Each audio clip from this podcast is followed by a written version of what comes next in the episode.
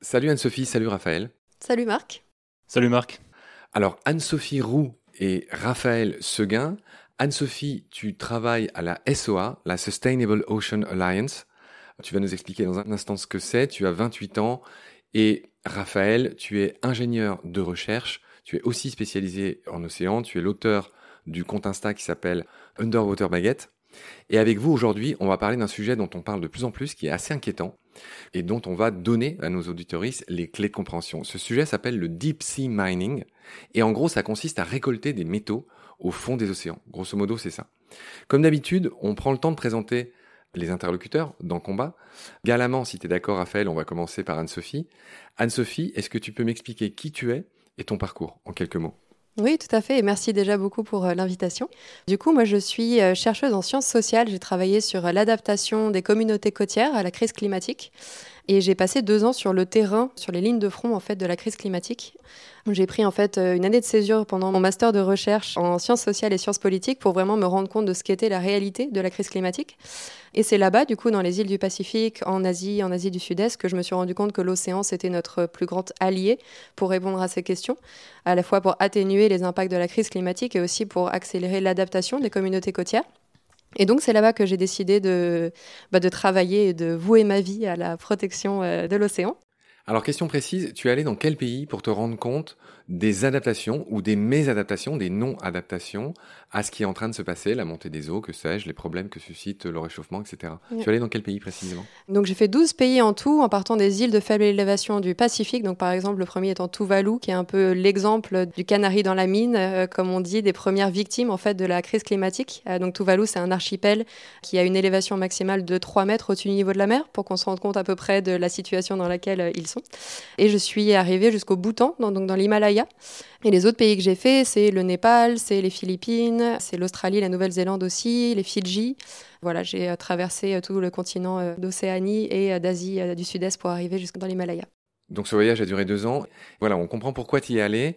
Est-ce que tu as des petites choses concrètes, des petites conclusions, peut-être auxquelles on pense pas tout le temps, à nous livrer à l'orée de cet épisode?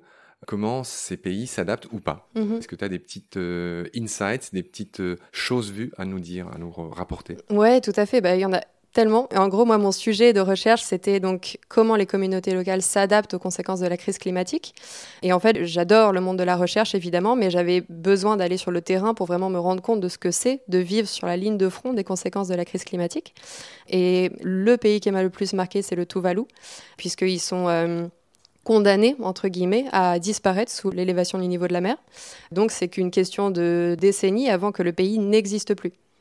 Donc ça pose énormément de questions. Déjà de comment on préserve un État, comment on préserve une culture, comment on préserve une langue, comment on préserve des traditions sans le pays. Donc, euh, bref. Sans, un support. Voilà, la Terre est en train de disparaître concrètement.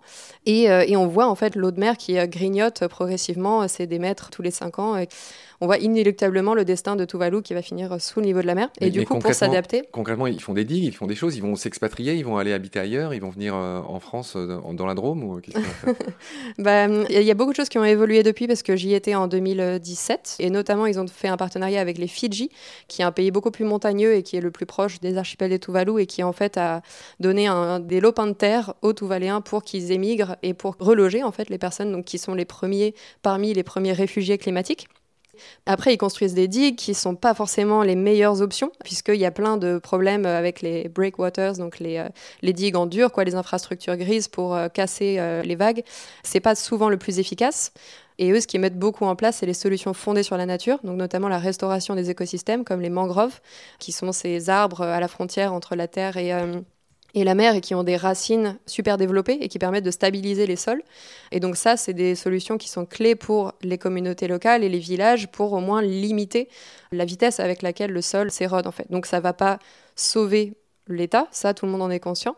Ils savent que dans tous les cas, ils doivent partir et il y a déjà des milliers et des milliers de personnes qui partent tous les ans.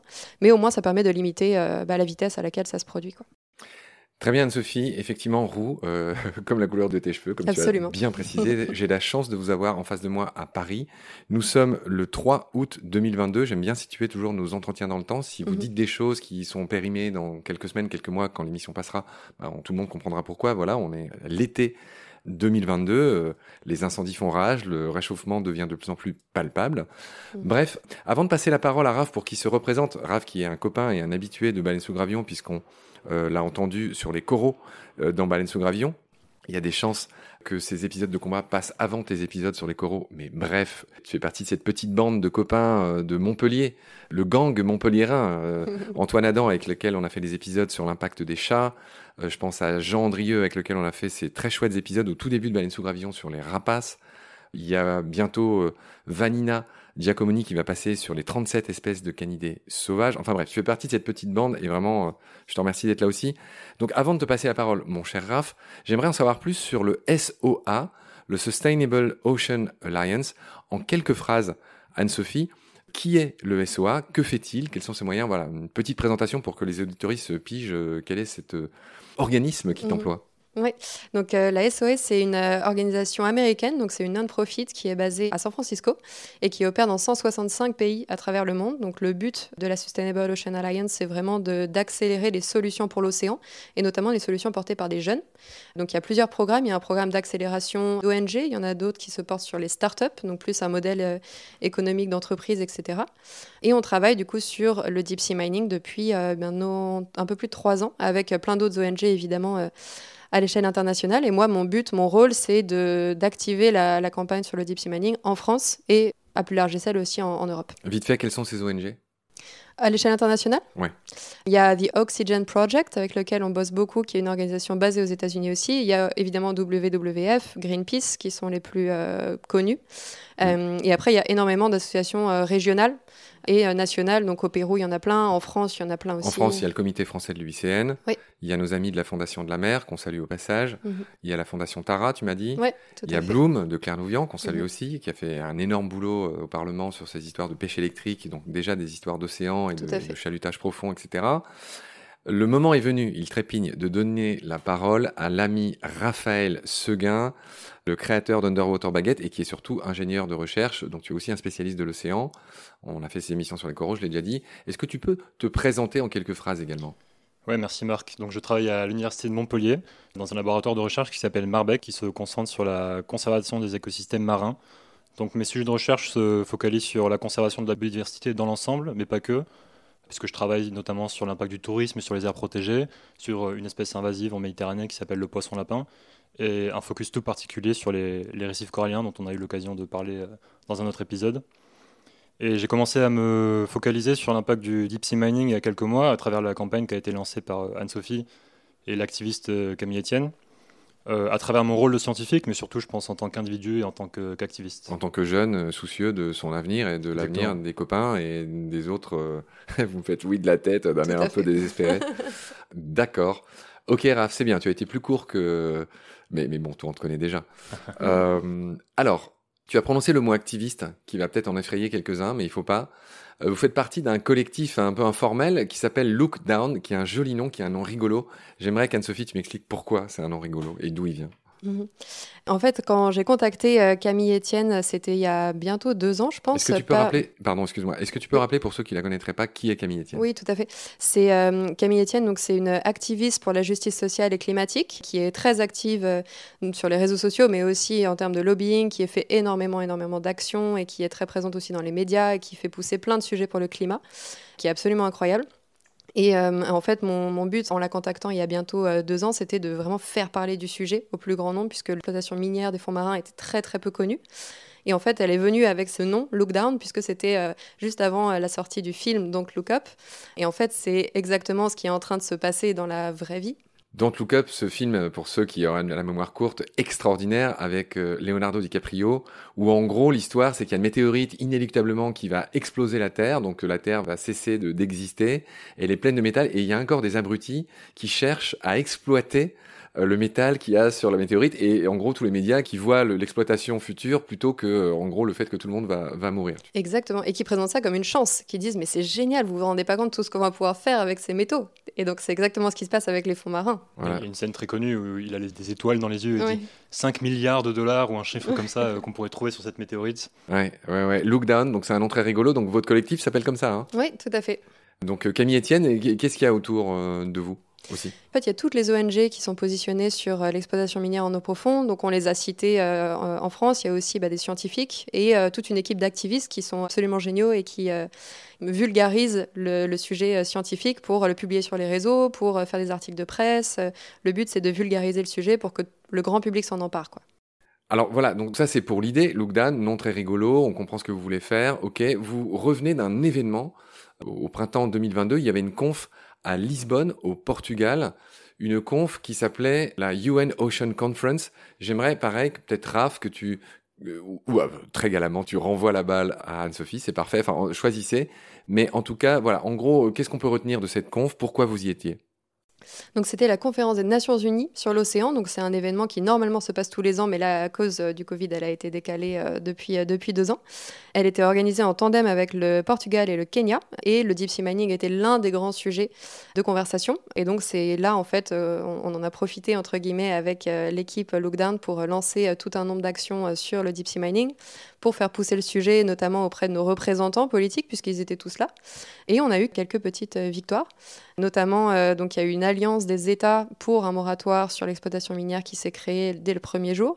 Le lendemain, il y a eu une alliance des parlementaires qui est menée par Marie Toussaint, qui est une euh, parlementaire, une membre du, euh, du Parlement européen et qui a réuni énormément de signatures depuis. Et ça s'est fini le dernier jour avec une annonce un peu surprise d'Emmanuel Macron, qui a annoncé vouloir, je cite, mettre en place un cadre légal pour stopper le deep sea mining en haute mer. Donc euh, évidemment, c'était très inattendu et ça a un peu surpris tout le monde.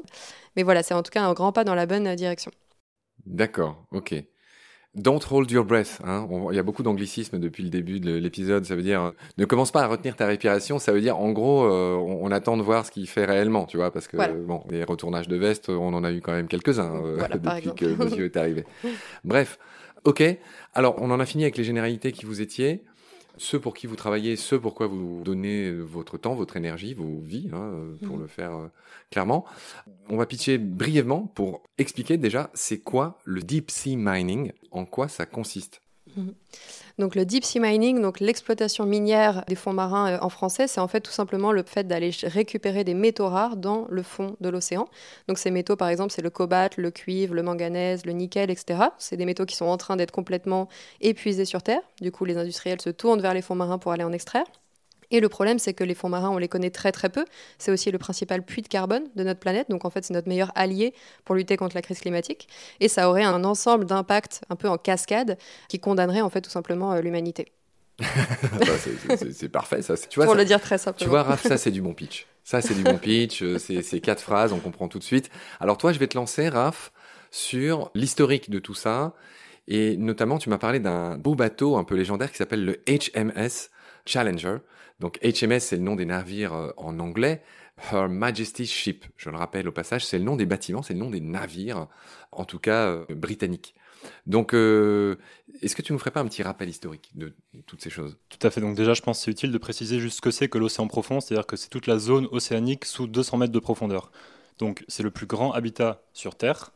Et l'espèce humaine n'a exploré que 5% de l'océan profond. C'est-à-dire qu'on connaît mieux la surface de la Lune que les abysses de la planète sur laquelle on vit. C'est assez incroyable. Et jusqu'au début du 19e siècle, on pensait que cet habitat était complètement dénué de vie, à cause des, conditions qui sont très difficiles. Jusqu'en 1870, où ce bateau dont tu as parlé, donc le HMS Challenger, qui est le premier bateau à avoir fait le tour du monde pour une expédition océanographique. Et il découvre plusieurs choses. Déjà, il découvre que dans l'océan profond, il y a énormément de vivants. C'est incroyable, une biodiversité extrêmement riche. Il découvre le point le plus profond dans l'océan, la fosse des Mariannes à 11 000 mètres. On n'a toujours pas trouvé plus profond. Et il découvre aussi qu'il y a des métaux dans l'océan. Il trouve les premiers nodules polymétalliques, qui sont des espèces de concrétions sphériques qui contiennent du nickel, du cobalt, etc. On va avancer environ un siècle en avant, dans les années 60, où euh, on, commence à comprendre qu'en fait, dans l'océan profond, il y a énormément de métaux. Et dès le début des années 70, en fait, il y a plusieurs États, comme par exemple les États-Unis, le Royaume-Uni, la Belgique, les Pays-Bas, qui commencent à récolter des métaux dans l'océan profond. Mais c'est vite arrêté pour des raisons qui sont essentiellement technologiques, économiques et légales, parce qu'il n'y a pas encore vraiment de cadre clair pour euh, réguler tout ce qui se fait en haute mer. C'est seulement dans les dernières années, à peu près depuis, je dirais, 2017, que le sujet de l'exploitation minière des fonds marins est vraiment revenu sur la table. Alors, tu as évoqué ce mot d'océan profond. On entrevoit que c'est important. J'aimerais que tu nous clarifies ça. Pourquoi c'est si important? Donc, il y a plein de raisons, mais Anne-Sophie parlait notamment tout à l'heure de, de l'importance de l'océan pour le climat. Il faut savoir que l'océan absorbe à peu près 30% des émissions de CO2 qu'on émet et qu'on rejette dans l'atmosphère. Ça se fait en partie à travers des processus qui sont biologiques. C'est-à-dire que le phytoplancton, des petites algues qui sont en suspension dans l'eau, absorbe le carbone atmosphérique à travers la photosynthèse. Pour donner un chiffre, on estime qu'environ 45 gigatonnes de CO2 sont absorbés chaque année par le phytoplancton seulement. Ça correspond aux émissions de la France en 2019. Donc c'est assez énorme, c'est les émissions d'un pays entier. Il y a trois processus à travers lesquels le carbone finit dans l'océan profond.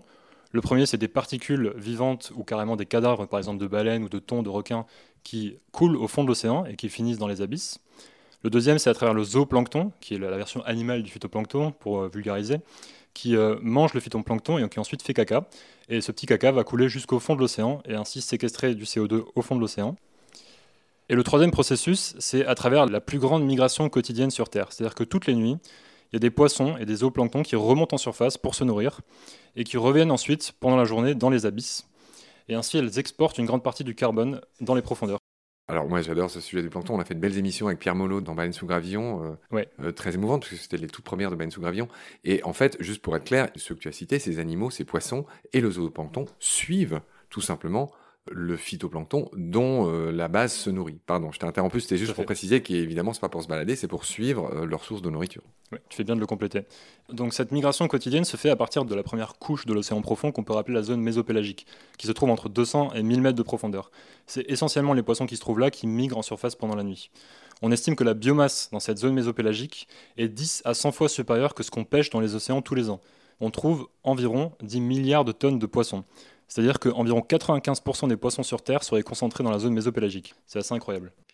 Anne-Sophie, après ces chouettes rappels de RAF, euh, quels sont les écosystèmes? Il y en a qui sont différents, euh, je crois qu'il y en a trois principaux, qui sont menacés par cette question.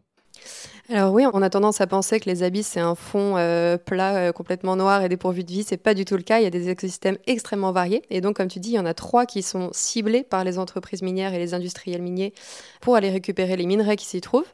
Le premier, c'est les plaines abyssales. Donc, c'est des immenses plaines, donc toutes plates, à des profondeurs comprises entre 2000 et 6000 mètres et elle regorge de nodules polymétalliques. Donc c'est comme disait Raphaël, c'est des petites concrétions de minerais qui ressemblent un peu à des petites pommes de terre noires. C'est des petits, euh, petits trucs qui le plancher océanique. En, deux mots, vous savez comment ça s'est formé? Ça c'est quand même formidable. Tu peux nous lire en deux phrases? Bon déjà, ça se forme de façon extrêmement lente. Euh, ça dure des millions d'années. Et en fait, c'est des concrétions sphériques qui se forment à travers la précipitation de métaux qui sont dissous dans l'eau, autour de, par exemple, euh, une petite dent de requin, un morceau de coquillage ou un morceau d'os. Ah, merci. Ah ouais, non, formidable. Ça se forme autour, Il y a deux formes euh, de précipitation. Il y en a qui se forment directement en surface, donc on les trouve directement en surface, c'est les plus faciles à récolter, qui utilisent le métal qui est dissous dans l'eau. Les deuxièmes sont enterrés dans le sédiment, c'est-à-dire qu'ils récupèrent le, le métal qui est dans des petites pores remplis d'eau dans le sédiment et elles sont enterrées, donc elles sont plus Ce qui explique que ces nodules sont posés sur le fond parce que en fait ça se forme avec ce qu'il y a dans l'eau en fait, et c'est pour ça qu'ils sont encore entre guillemets qu'ils affleurent euh, bah, sur le, j'allais dire sur le fond. Ouais, tout à fait. Ok, d'accord. Pardon, je t'ai interrompu. Tu, tu en étais aux trois écosystèmes. Ouais, donc le premier c'est ces fameuses plaines abyssales qui sont en fait concrètement les plus faciles d'accès pour les euh, industriels miniers puisque, enfin, facile entre guillemets, on parle de, des milliers de mètres de profondeur, mais c'est plat et donc c'est là qu'ils pourraient envoyer voilà leurs machines pour aller récolter ces fameux nodules polymétalliques. Le deuxième type d'écosystème, c'est ce qu'on appelle les évents hydrothermaux ou hydrothermal vents en anglais. Et ça, c'est des énormes cheminées sous-marines qui euh, en fait expulsent des gaz qui viennent des profondeurs de la Terre et qui évacuent en fait la chaleur interne de la Terre. Et là, il y a une biodiversité qui se trouve nulle part ailleurs sur Terre, et on trouve des sulfures polymétalliques à leur surface qui intéressent donc les industriels miniers. Donc, juste pour compléter, comment est-ce que ces sulfures polymétalliques se forment? En fait, à travers la pression, l'eau est renvoyée dans les fonds océaniques où elle se chauffe à des très hautes températures et en se chauffant, elle récupère le métal qui se trouve dans les sédiments. Du coup, ce faisant, elle, euh, elle, a une densité plus légère, elle perd en densité, donc elle remonte vers la surface à travers ces fameux évents hydrothermaux. Et c'est grâce à ça qu'on trouve des sulfures polymétalliques dans ces écosystèmes. Et pour la petite histoire, c'est aussi euh, l'endroit, selon les scientifiques, où pourrait provenir l'origine de la vie sur Terre. Les scientifiques qui cherchent à savoir d'où vient la vie sur Terre. Euh, c'est une des hypothèses. Ouais, exactement. c'est ce qu'on appelle les fumeurs noirs, ouais, si je dis pas de bêtises. Exactement, oui. Ça marche. Euh, Anne-Sophie, tu me devais encore un écosystème. Tu en avais dit deux, il en manque un. Oui, donc le dernier, c'est les monts sous-marins. En fait, concrètement, c'est des énormes montagnes qui peuvent faire plusieurs milliers de mètres de hauteur et qui se trouvent à des très grandes profondeurs.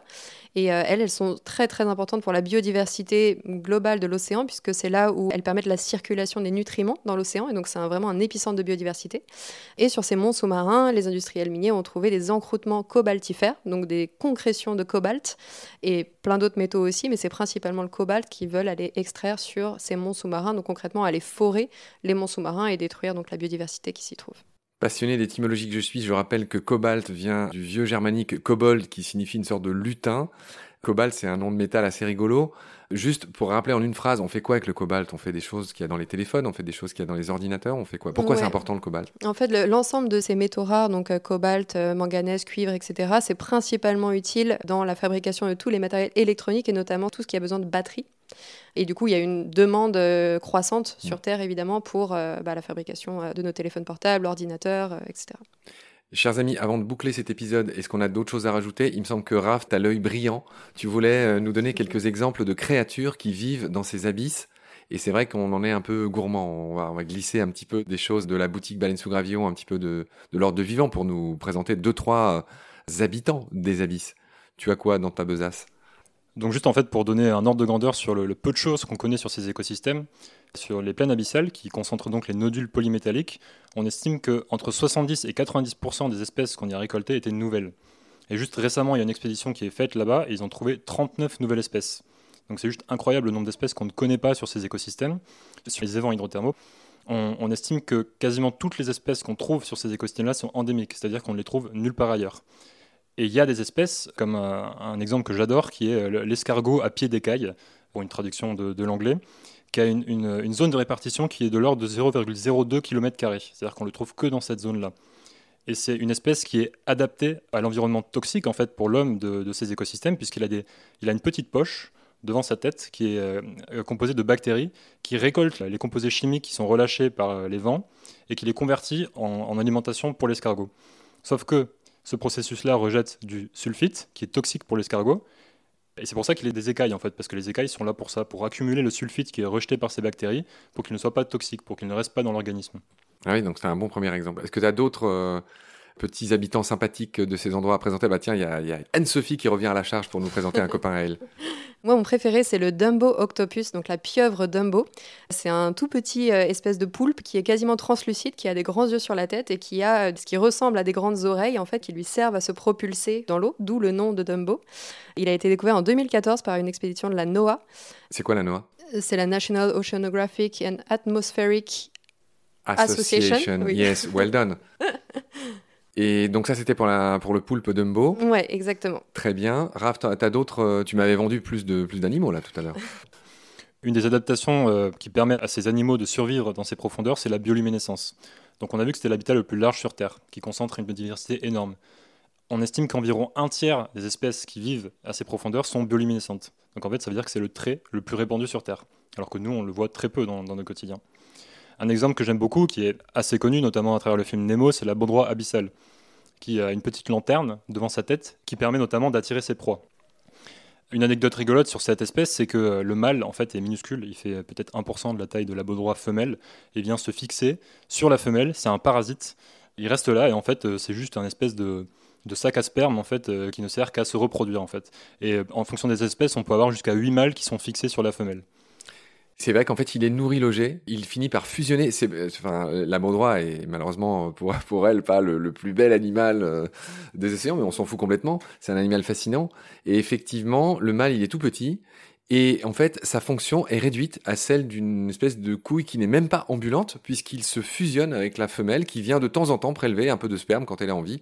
Et on a vu qu'il pouvait y avoir 7 ou 8 pour des questions de diversité génétique. Et, et la raison derrière tout ça, c'est qu'en fait, ça économise le besoin de trouver un partenaire parce qu'en fait le mâle vient se fixer directement sur la femelle. Donc la femelle n'a pas à aller à travers le processus souvent euh, un peu embêtant. En boîte quoi. ouais voilà n'a pas besoin d'aller en boîte. D'accord. Alors moi on a fait beaucoup d'épisodes dans Petit Poisson deviendra podcast euh, auquel je renvoie les auditorices sur euh, certains des habitants de ces abysses. Moi je pense à Malacosteus Malacosteus qui est un poisson qui émet une lumière infrarouge cette fois-ci pour discerner ses proies sans être vu d'elle. Je sais pas si tu piges. Enfin, c'est un peu comme Predator, tu vois, dans le film Predator. Donc Malacosteus qui pareil, hein, qui a une tronche pas possible avec une énorme gueule, des très très grandes dents et qui émet cette lumière rouge. Donc voilà, mon, le petit que j'avais envie de citer moi, c'était Malacosteus. Est-ce qu'on a fini de mentionner des espèces ou vous avez encore des petites gourmandises à nous offrir? C'est bien de préciser que toutes ces espèces du coup sont en danger à cause, mhm. en partie, de l'exploitation minière des fonds marins. Tout à fait. J'avais aussi envie d'ajouter quand même euh, Architotis, euh, enfin tous les calmars géants, euh, le calmar colossal et le, et le calmar géant qui vivent aussi dans ces abysses. Hein. Enfin bref, il y a énormément de, euh, d'animaux euh, mythiques. Il y en a qui sont pas du tout connus, il y en a d'autres qui sont très connus. Mhm. Qui ont des noms totalement absurdes. Le, corail euh, bubblegum, le poulpe fraise, enfin, on peut y passer des heures, quoi. Ouais, ouais, c'est assez fascinant et tu me fais penser qu'il faudrait qu'on fasse des émissions de baleines sous gravillon sur ces peuples, ces populations de d'êtres des abysses. Mhm. Merci de nous avoir expliqué tout ça. C'est la fin de ce premier épisode. Je vous retrouve avec gourmandise pour la suite où on va détailler. Hein. Là, on a fait que pitcher ces histoires de deep sea mining. Là, on va rentrer un peu dans les détails avec vous. Vous avez bien bossé sur ces sujets avec Camille Etienne et, et tout ces assauts qui, qui vous entourent. D'ici là, prenez soin de vous. Salut Raph, salut Anne-Sophie. Salut Marc. Salut Marc, merci.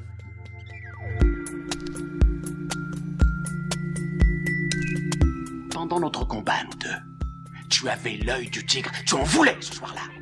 Il faut que tu retrouves ça maintenant. Et la seule façon, c'est de recommencer au commencement. Tu vois ce que je veux dire?